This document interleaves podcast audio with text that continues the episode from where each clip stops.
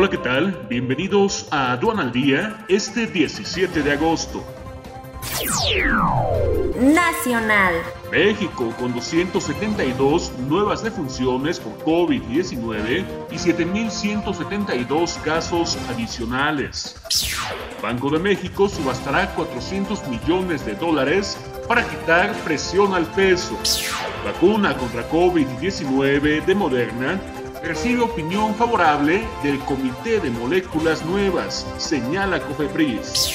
Senadores aprueban en comisiones proyecto de ley de revocación de mandatos. Balanza agroalimentaria reporta superávit de 4.857 millones de dólares en el primer semestre. COFE se multa a cinco empresas por colusión en la distribución de medicamentos. Internacional. Estados Unidos declara escasez hídrica histórica en el lago Mead, que también abastece a México. Quédate en casa y actualízate con más de 100 horas de alta capacitación en el diplomado especializado en defensa aduanera. Conoce el temario completo e inscríbete ya en sencomex.com. es un servicio noticioso de la revista Estrategia Aduanera.